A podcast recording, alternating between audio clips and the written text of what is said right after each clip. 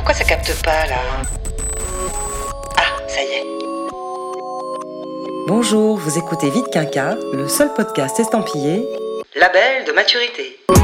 Parce que oui, à la cinquantaine, on est peut-être trop vieux pour être vu, mais encore bien trop jeune pour être has Waouh, c'est puissant ce que tu viens de dire. Je m'appelle Virginie et je m'intéresse à la place des quinca et plus dans notre société.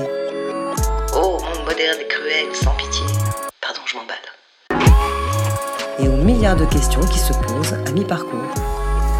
Aïe, aïe, aïe, ça va faire mal. Vite Quinca est un podcast dédié à tous ceux qui mordent à pleines dents dans leur deuxième vie. Cet épisode s'intitule Comment garder son âme d'enfant? Cher moi-même, au moment où tu me lis, c'est ton anniversaire. Alors j'écris cette lettre pour t'aider à te souvenir des promesses que j'ai faites à l'âge de raison. Commençons par le plus important. Qu'est-ce que tu es devenue? Vétérinaire pour baleine Princesse Si, comme Sophie Marceau, alias Margaret dans le film L'âge de raison, vous avez oublié l'enfant qui sommeille en vous, sachez qu'il n'est jamais bien loin. Vous pouvez vous mentir, jouer aux adultes sérieux et responsables, il surgira sans prévenir à la seule évocation d'un souvenir, d'une odeur ou d'un fou rire. Pour en parler, l'humoriste François Morel et Zep, auteur de Titeuf, évoquent leur enfance et la manière dont elle coexiste avec l'adulte qu'ils sont devenus. Comment conserver notre esprit d'enfance? C'est à cette question que répondra également le philosophe Roger Paul Droit. Bon, allez, viens maintenant, on va faire des conneries. Oui, bon, bah, deux secondes, je lance la bande, j'arrive. Bonjour François Morel. Bonjour. Merci de me recevoir dans votre loge. Euh, vous êtes actuellement en tournée jusqu'en juin 2023 avec le spectacle Tous les marins sont des chanteurs. Vous êtes à la fois auteur, comédien, chansonnier, humoriste et chroniqueur. C'est pas mal, dites-moi, pour un seul homme.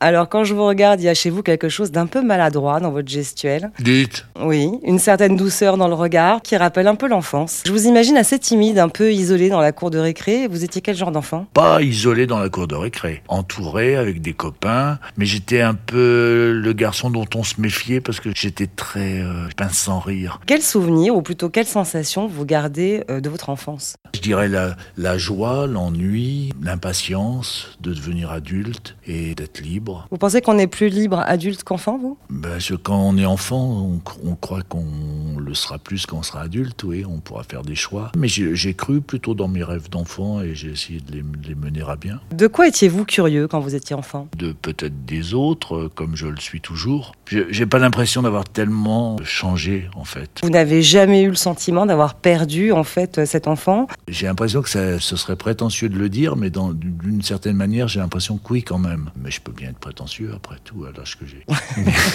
mais euh, oui, j'avais envie d'être sur scène, d'amuser les autres, d'écrire, de jouer. Ce sont toujours mes rêves, parce que j'ai l'impression de pas être un vrai professionnel et d'avoir toujours le doute en moi qui fait que quand j'ai écrit quelque chose ou quand j'ai joué quelque chose de bien, je me dis, oh, c'est chouette, mais euh, est-ce que demain, euh, je saurai à nouveau trouver les ingrédients pour me permettre d'avoir le droit de me retrouver devant un public? Qu'est-ce qui provoquait votre enthousiasme ou vos chagrins quand vous étiez petit? Mes enthousiasmes, c'était de me retrouver euh, à la foire exposition de Flair de l'Orne et de me, tout d'un coup de me retrouver devant Serge Lama qui chantait ou d'aller voir Georges Moustaki au cinéma Le Viking. J'adorais le frisson que provoquait euh, le monde du spectacle. Et c'était quoi l'autre question Et vos chagrins? Mes chagrins? Ben J'ai j'ai le souvenir, par exemple, mon père m'avait interdit d'aller voir White parce qu'il avait vu dans un, un reportage que White chantait les pieds nus et il m'avait dit on va pas voir un chanteur qui se présente les pieds nus. Donc j'étais pas allé. Vous vous êtes vengé depuis Vous avez déjà joué pieds nus sur scène? C'est pas une obsession. parce Pas que- comme Vincent de Dienne qui arrive à poil carrément. Ouais, je- j'ai pas le physique de Vincent, sinon euh, je le ferais sûrement. Alors, euh, se souvenir de celui qu'on était, est-ce que ça permet par exemple de pas oublier ses rêves d'enfant? Mais oui, mais ils m'ont toujours un peu accompagné. Alors, faut, faut, faire attention au bout d'un moment parce qu'on se dit, euh, j'ai plus tout à fait 8 ans et demi, donc euh, aujourd'hui, je peux dire oui et non. Et le fait d'être adulte aussi, c'est la capacité de pouvoir dire non. J'ai pas eu 15 000 rêves. Je voulais être euh, Roger Pierre Jean-Marc Thibault, je voulais être Poiret et Serrault, Georges Brassens, euh, Georges Moustaki. Donc en même temps, c'est plein de rêves parce que c'est plein de parcours différents, mais c'est souhaité être à la fois un artiste capable aussi d'avoir une parole et de pouvoir inventer des textes qu'il va dire sur scène. Le fait d'être connecté comme ça à cette âme d'enfant, est-ce que ça vous permet de maintenir en éveil toujours euh, la curiosité, euh, de vivre l'instant présent aussi, de ne pas avoir peur d'échouer, d'être en mouvement? Oui, sûrement. Je, je, pense que quand on sait trop qu'on sait faire les choses, euh, on les fait moins bien, j'ai l'impression. Il y a cette merveilleuse chanson d'Anne Sylvestre, J'aime les gens qui doutent. Je pense que si j'ai une qualité, c'est quand même de douter. Cette légère inquiétude sous-tend un peu tout mon travail, ce qui fait que je me dis jamais c'est gagné d'avance. Si on se dit c'est gagné d'avance, ben là c'est sûr que c'est perdu. Je suis sous-tendu par, euh, par l'inquiétude et aussi par le bonheur quand même euh, renouvelé d'être sur scène. Je me lève toujours plutôt euh, de bonne humeur, avec l'envie de faire des choses. Je suis content quand j'ai réussi à écrire un texte qui me plaît. Ça peut m'arriver d'être content de moi, mais a posteriori. Mais je suis pas content de moi d'emblée. Je pense que ce qui a changé aussi euh, avec le temps, ce que j'ai appris, c'est par les autres. Si on a un petit talent soi et seul, ça ne sert pas à grand-chose. Vous avez aussi un imaginaire débordant. Ah, moi, je lis régulièrement aussi votre chronique conseil là, dans Philosophie Magazine. Euh, il y a des moments, je me demande sur quelle planète vous habitez. Euh, c'est comment chez vous? Oh, Ça, c'est normal. Oui, ça, ça. Là, en revanche, je, je suis vachement bien entouré quoi, d'une équipe de gens extrêmement humains et professionnels. Ce sont euh, des gens bien. Ça s'acquiert, ça, le fait de connecter des gens qui vont se sentir bien avec vous et qui vont avoir envie de donner le, meilleur d'eux-mêmes. Ça, ça fait pas partie de mon âme d'enfant, par exemple, parce que je crois que quand j'avais 8 ans, 12 ans, et même euh, plus tard, je pense que j'étais plus dur dans mes relations humaines et que j'étais plus un solitaire et que j'avais l'impression d'être très différent des autres, alors que l'âge arrivant, ce qui m'intéresse le plus, finalement, c'est de pouvoir faire des choses avec les autres et que les autres aussi m'amènent à des endroits où je ne serais pas allé sans eux. Est-ce que cette force de création, elle vient aussi de l'enfance? J'ai l'impression qu'en fait, on, euh, une personne a été enfant et devient adulte, et puis c'est une construction de tous les jours. La personne que je suis aujourd'hui, euh, c'est pas l'enfant qui est resté enfant, c'est moi, euh, jour après jour, j'ai continué à être la même personne et à me construire moi-même. Quand j'étais en quatrième, écrire une rédaction, c'était euh, aller jusqu'au bout de ce que je pouvais dire. Je rentrais euh, du lycée et j'écoutais euh, Radioscopie de Jacques Chancel à 17h et j'étais épaté par les gens qui avaient tant de choses à dire et je me disais mais comment ils font pour parler d'eux-mêmes pendant une heure et moi j'ai tellement rien à dire. Et puis finalement c'est la vie qui vous permet d'avoir des choses à raconter, c'est-à-dire l'expérience de la vie et que tout le monde peut avoir. Mais moi j'ai quand même l'impression que vous avez gardé un peu comme chez les enfants, cette capacité d'émerveillement. Le ravi de la crèche. J'irai pas jusque-là quand même, peut-être pas le ravi de la crèche, mais en tout cas, cette capacité dans les choses moins banales, en fait, de les voir autrement. Tant mieux, mais j'aime bien euh, la capacité d'admirer. J'aime bien admirer euh, des façons d'être chez les autres. Je ne sais pas si c'est une capacité d'émerveillement, mais c'est une capacité de s'intéresser à la singularité de l'autre. On apprend assez vite aux enfants à contenir leurs émotions. Est-ce que c'est une erreur selon vous ou un passage obligé aussi pour devenir adulte? On fait comme on peut. Comment vous faites avec vos émotions, vous? Hier soir, par exemple, j'ai rendu euh, hommage au directeur du lieu ici qui nous reçoit et qui s'en va en retraite. Et je voulais lui dire un petit mot d'amitié et j'étais un peu ému en fait. Et c'est bizarre d'être ému devant 900 personnes qui vous regardent. Et donc j'ai essayé de contenir mon émotion. Mais... Pourquoi vous l'avez contenu? Parce qu'on vous a appris à faire comme ça? Ouais, ouais. Par politesse, je crois. J'ai rendu plein d'hommages, par exemple, dans mes chroniques sur France Inter. Je me souviens d'avoir rendu hommage à Moustaki. Après la mort de Moustaki, j'étais hyper bouleversé et j'étais bien content d'être allé jusqu'au bout et que ça s'arrête et qu'on coupe l'image euh, juste après parce que j'avais les yeux rouges. Mais parce que je, parce qu'en fait, euh, moi, je suis plutôt là pour euh, faire partager des émotions que pour en avoir moi-même. C'est pas à moi d'avoir des émotions euh, sur scène, c'est à moi de les faire passer. Moi, je viens de la campagne, on, on parlait pas beaucoup. J'entends des parents modernes qui disent je t'aime à leurs enfants et tout ça. Moi, j'ai jamais entendu je t'aime, mais en même temps, je sentais que j'étais aimé. Tout ne passe pas par la parole, heureusement. Est-ce que le fait de vivre avec cette âme d'enfant, vous vous sentez en décalage Pas tellement. Dans une chanson de Jean-Loup Dabadi, où il disait euh, Mais avoir sa figure, c'est un ancien enfant. j'ai l'impression que les gens avec qui je m'entends, c'est des gens qu'on peut imaginer enfants. Je crois que j'aurais du mal avec quelqu'un qui serait complètement adulte et dont on ne verrait pas une toute petite parcelle de ce que pouvait être cette personne quand il était enfant. Qu'est-ce qui cloche pour vous dans le monde des adultes Qu'est-ce qui cloche euh, Peut-être le fait qu'on s'entende si mal, qu'on écoute si peu l'autre, euh, que tout se passe euh, à travers la violence et pas par l'écoute. Alors dites-moi, comment on fait pour conserver son âme d'enfant? Moi, je, des fois, je suis un peu en dehors du monde parce que justement, toute ma vie a été croire dans mes rêves d'enfant. Je ne sais pas pourquoi j'ai eu cette conviction que j'allais faire ce que je voulais de ma vie. Bah, c'est peut-être ça le secret, hein. avoir confiance dans la vie en fait. Peut-être avoir une, petite confiance dans la vie. C'est la citation de, Jacques Prévert. Il faut tenter d'être heureux, au moins pour donner l'exemple. Pour moi, euh, Jacques Prévert est plus une source d'inspiration que Michel Houellebecq. Définitivement. On va rester là-dessus. Je vous remercie François Morel d'avoir passé ce petit moment avec nous. Euh, je vous libère bah, pour vous laisser le temps quand même d'enfiler votre tenue de scène. À bientôt. C'était un plaisir, merci.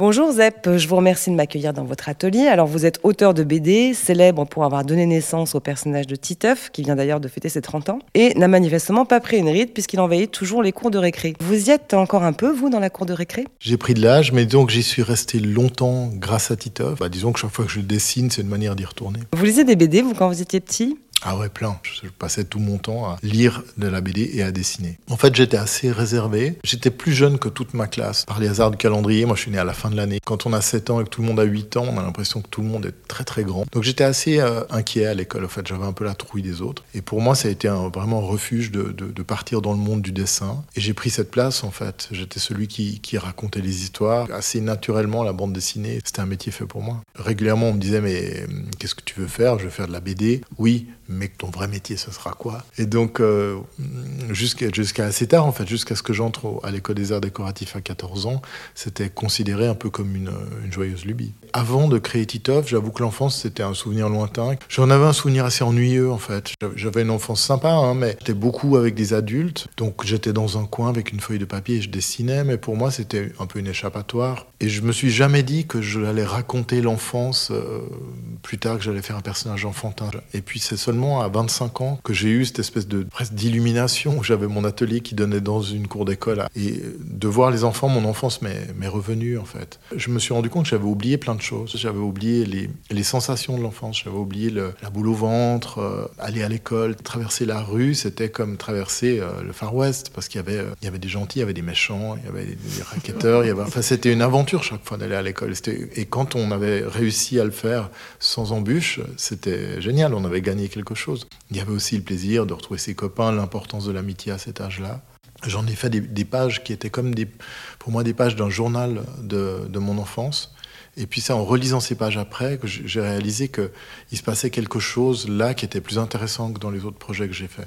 Et c'est devenu Titoff. Alors d'un côté, il y a l'enfance, hein, qui est vraiment une période de la vie, et puis il y a aussi ce qu'on appelle l'esprit d'enfance. Euh, qu'est-ce que vous en gardez? Vous avez le sentiment de vivre, enfin d'avoir gardé, d'avoir su conserver aussi cette âme d'enfant? Je pense que je l'ai retrouvé en faisant ça, en dessinant Titoff. Pour moi, c'était une manière d'aller rechercher ça, mais avec une position hyper agréable d'être un adulte aujourd'hui, donc qui peut utiliser cet esprit enfantin, c'est-à-dire questionner les adultes, être impertinent, euh, poser des questions naïves, être inconvenant, et puis aussi sortir de cette espèce de, de, bienséance adulte où il y a énormément de tabous. Alors quand on est enfant, on fout les pieds, les pieds dans le plat tout le temps. C'est quelque chose que vous continuez de faire, ça? J'adore. je le fais avec Titoff, mais j'aime bien le faire aussi de temps en temps. Puis de Je suis un artiste, donc on m'excuse plein de choses, et, c'est hyper agréable. Vous savez, c'est quand vous êtes avec votre enfant dans le bus, puis qui dit pourquoi le monsieur il est gros. Enfin, on ne dit pas ça, mais quand on est enfant, il y a cette espèce de liberté.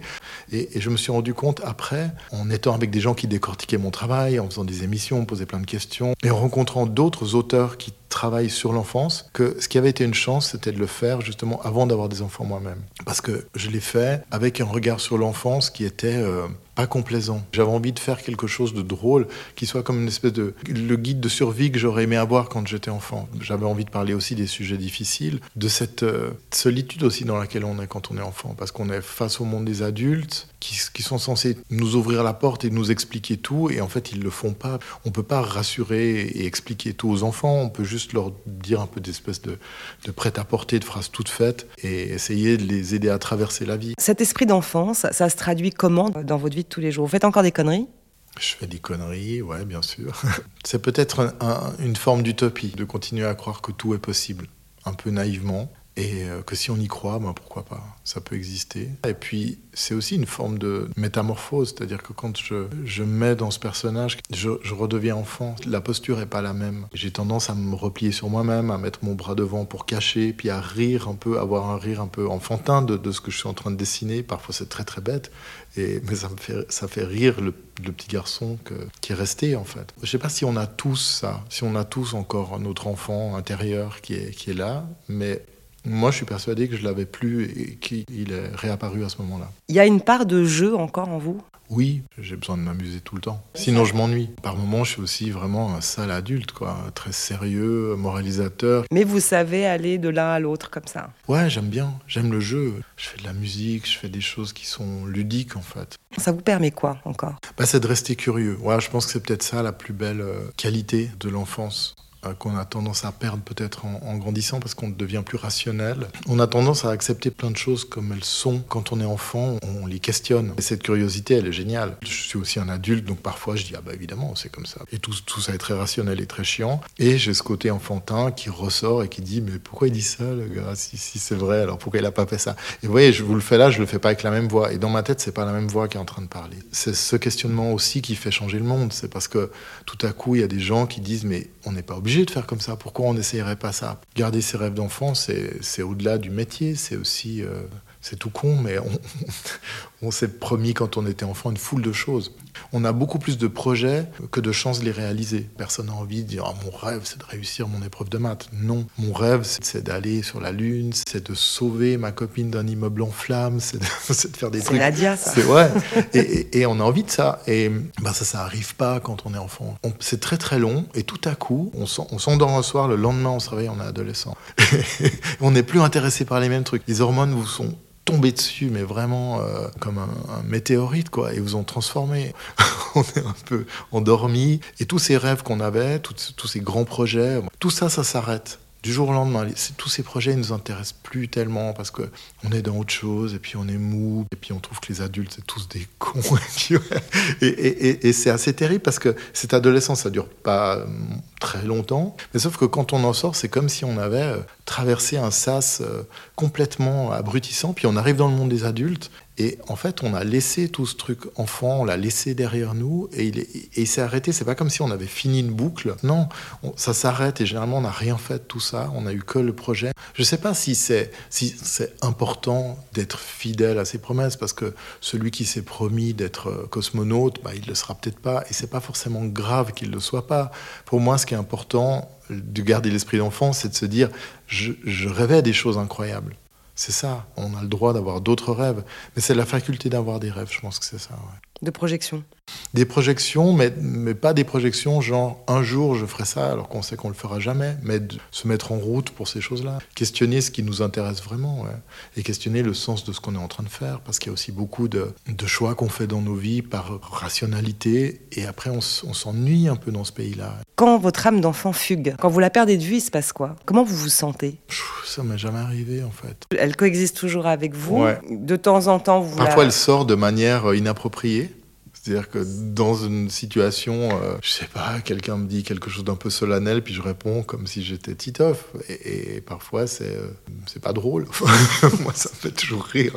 Mais parfois, ça fait pas du tout rire les gens parce que c'est pas le c'est pas le moment. C'est aussi le, le, le, propre de cet esprit enfantin, c'est qu'il est pas bienséant, il connaît pas les codes du monde des adultes. Mais des fois, il y a des choses qui peuvent être perçues comme un peu de mauvais goût. Mais j'aime bien ça. Qu'est-ce que vous détestez dans le monde des adultes ou qu'est-ce qui est totalement foiré à votre avis? Les rapports qu'on a entre nous et puis le, ce scénario qu'on a mis en place qui est on est là sur Terre, euh, on doit travailler pour justifier notre existence et l'homme domine la Terre, pille tout ce qu'on veut, on utilise tout et puis on se retrouve aujourd'hui à la fin de ce scénario. Donc il faut repenser les choses différemment, imaginer une autre histoire, imaginer une autre manière de vivre. Ben ça c'est quelque chose d'enfantin. On n'est pas dans ce rationnel, on dit ouais mais ok ça marche pas. Alors si on faisait complètement différemment. Et ça, c'est pas du tout adulte de dire ça. Donc je pense qu'il y a un défi qui appartient à l'enfance. C'est ceux qui garderont cette, euh, cette force de questionnement qui arriveront à changer le monde. Merci Zeb d'avoir répondu à toutes mes questions puriles. Euh, J'espère que Titeuf va rempiler pour 30 ans, histoire de ne jamais nous faire perdre de vue notre esprit d'enfance et continuer à nous faire sourire. Encore merci et à très vite. Merci. Bah, Qu'est-ce que tu fais? Tu joues plus? Bah non, là tu vois, j'ai remis mon costume d'adulte. J'interroge un sage. Oh là là, qu'est-ce que t'es chiante. Bonjour Roger Paul Droit, alors vous êtes philosophe et écrivain, vous êtes l'auteur d'un livre intitulé Esprit d'enfance, publié aux éditions d'Île Jacob, dans lequel vous abordez cette capacité, que dis-je, ce pouvoir, à rester connecté avec notre esprit d'enfance qui serait une formidable ressource pour la vie. Est-ce qu'on peut commencer peut-être par définir ce qu'est véritablement l'esprit d'enfance? Je crois que le plus simple, c'est de repartir du mot esprit, qui finalement n'a pas d'âge je suis plus enfant depuis longtemps, je peux avoir gardé un esprit d'enfant qui puise ses racines, ses conditions d'existence dans le regard de l'enfant sur le monde, mais qui survit et qui ne se confond pas avec l'enfance proprement dite. Un peu comme un distillat, comme une sorte de produit d'extraction de l'enfance réelle pour garder cette ressource. Cette ressource, elle est faite de quoi? D'abord d'un certain rapport au langage. L'enfant ne parle pas il regarde le monde, il n'a pas de mots. C'est d'abord ce rapport au monde sans parole. On pourrait dire à ce moment-là que c'est une sorte de défaut, de manque. L'esprit d'enfance, il rend féconde ses lacunes. Pourquoi? Je n'arrive pas à trouver les mots. Mais nous n'arrivons jamais à trouver les mots. C'est bien pour ça que nous parlons. C'est parce que quelque chose se dérobe toujours à notre prise sur la réalité. Si vous essayez de, décrire exactement un sentiment, une couleur, eh ben vous devrez souvent avoir recours à des métaphores, à des détours. Ce qui nous fait parler, c'est cette impossibilité à accrocher la réalité avec les mots. Et l'esprit d'enfance, c'est aussi ça. C'est accepter que nos faiblesses deviennent des choses fécondes, créatrices. Vous dites aussi que c'est une ressource pour penser, agir, créer. Comment on s'en sert? En perdant un peu de notre maîtrise d'adulte. Nous nous croyons bien malins, bien maîtres de nous-mêmes, et nous oublions que nous sommes aussi manipulés à notre insu par nos propres émotions. L'esprit d'enfance, c'est aussi d'être parfois submergé par les émotions, mais au lieu de se laisser euh, recouvrir euh, complètement, se dire qu'il y a dans cet affectif aussi une force à utiliser pour penser, pour agir, pour décider. Euh, J'ai beaucoup aimé la page 72 de votre livre, le problème qui a été posé à des enfants. Alors je vais le citer pour illustrer ma question. Trois voitures entrent l'une derrière l'autre dans un tunnel. À l'intérieur, elles ne peuvent pas se dépasser. En tête, la bleue, en second, la blanche, enfin la rouge. Laquelle, de l'autre côté, sortira la première? Vous dites, panique chez les petits, comment savoir puisqu'on ne les voit plus? Ça aussi, c'est l'esprit d'enfant, cette faculté de penser en dehors du cadre, euh, d'imaginer tous les possibles. Absolument, c'est-à-dire que là, c'est quelque chose qui est lié à l'apprentissage que les enfants ont des fois du mal à faire des régularités du monde. Cette espèce de lacune de rationalité, je crois qu'on peut aussi en faire une force. Enfin, savoir que notre rapport à la réalité n'est pas si euh, logique et bien maîtrisé que nous le croyons. Je pense que dans cette force que peut donner les brisures de notre euh, logique, il y a quelque chose qui appartient aux forces de l'esprit d'enfance. Finalement, l'esprit d'enfance n'a pas de normes, n'a pas de limites, n'a pas de cadre. Il a des cadres dans la mesure où il est lié au jeu. Mais ce sont des cadres qu'on se donne. Il n'y a pas de jeu sans règles, mais c'est des règles qui sont à la fois rigides, fixes pour chaque jeu, mais mobiles au sens où elles sont instaurées par nous. Et nous passons une bonne partie de notre vie à jouer. On joue euh, les amoureux, euh, les professionnels, euh, les adultes, mais c'est souvent des vêtements d'emprunt. Qu'est-ce qui fait en fait qu'on s'éloigne de cet esprit d'enfance? Est-ce que ça vient du fait qu'on croule sous le poids des responsabilités en grandissant? Est-ce que ça vient des certitudes, des habitudes? Bah, Un peu tout ça à la fois, c'est-à-dire que nous avons des responsabilités qui nous font penser qu'il faut être très sérieux euh, et, et, corseter tout cela. Or, la force de l'esprit d'enfance, c'est justement de mettre un peu de jeu, c'est-à-dire aussi bien de rire que de souplesse dans cette rigidité que l'état euh, d'adulte fait exister. Alors, on parlait des émotions tout à l'heure. Euh, justement, on apprend aussi très vite aux enfants à contenir leurs émotions. Ça peut expliquer aussi la difficulté qu'on aurait à rester connecté à notre âme d'enfant. Oui, bien sûr. Euh, on ne pleure pas, on n'éclate pas de rire à tout bout de champ. Ce qui est frappant, j'ai envie de dire d'éclatant, c'est que, que lorsqu'ils pleurent ou rient, ils sont entièrement dedans. Il y a une immersion absolue. Mais le fait d'en être sorti, pour la plupart d'entre nous, ça nous empêche peut-être de nous laisser par moments envahir par le rire, euh, par la tristesse. Cultiver l'esprit d'enfance, c'est aussi savoir qu'à l'intérieur de notre maîtrise d'adulte, il y a cette possibilité de laisser se déclencher les, les émotions. Cette faculté de vivre pleinement l'instant, euh, c'est ça qu'on a perdu. C'est ça qu'on a perdu et on a perdu aussi la première fois.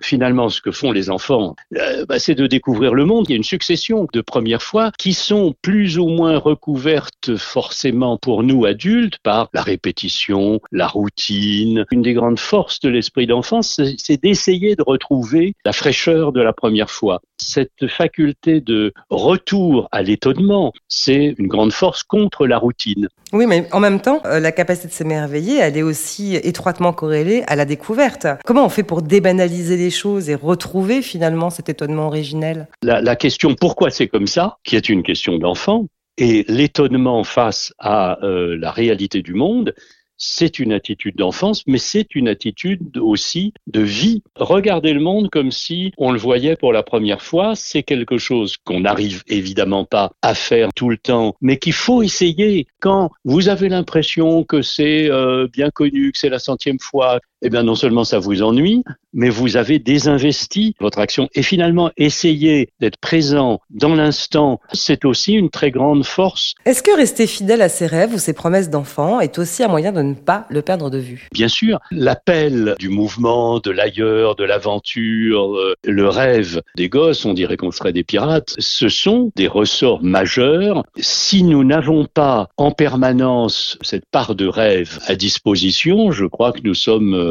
triste. Euh, quel est le risque pour celui qui les trahit?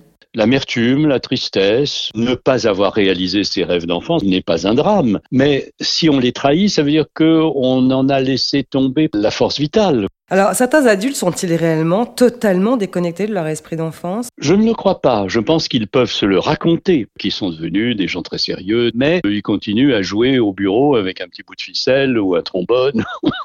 euh, où est la limite pour réussir à faire coexister celui qu'on était avec celui qu'on est devenu? En allant de l'un à l'autre, en fait, tout le temps? Oui, il y a un monde sérieux, rationnel, qui suit euh, des adultes et de la logique, et puis il y a ce monde rêveur, joueur et, et parfois délirant qui est celui de l'esprit d'enfance, on peut pas, je crois, les synthétiser. Mais on peut puiser dans l'esprit d'enfance de, des forces ou des décalages qui nous permettent d'être plus solides dans le monde rationnel des adultes. On va venir à la question essentielle, c'est comment cultiver, voire même renouer avec cet esprit d'enfance. Euh, dans votre livre, vous conseillez quelques exercices, comme des exercices d'observation, d'illogisme. Euh, celui du rafraîchissement m'a beaucoup interpellé. Il faut savoir se réinitialiser.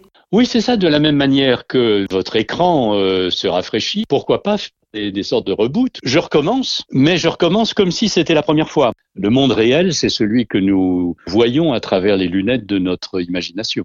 Vous avez un entretien d'embauche, ça vous fait très peur, mais si vous vous dites je vais aller jouer au candidat, finalement c'est un jeu, vous allez le faire sérieusement, mais en regardant les choses différemment, avec en étant là et pas là. Si on regarde les rôles que nous jouons, non pas comme une réalité absolument décisive, mais aussi comme une part de jeu et d'invention, on voit la réalité sous un angle qui la colore autrement. L'esprit d'enfance, c'est comment mettre dans une vie d'adulte un peu plus de créativité, de rêve, d'imaginaire, de manière féconde et pas fuyante. Mais écoutez, je vous remercie Roger Paul Droit de nous avoir permis d'aborder cet esprit d'enfance du point de vue philosophique.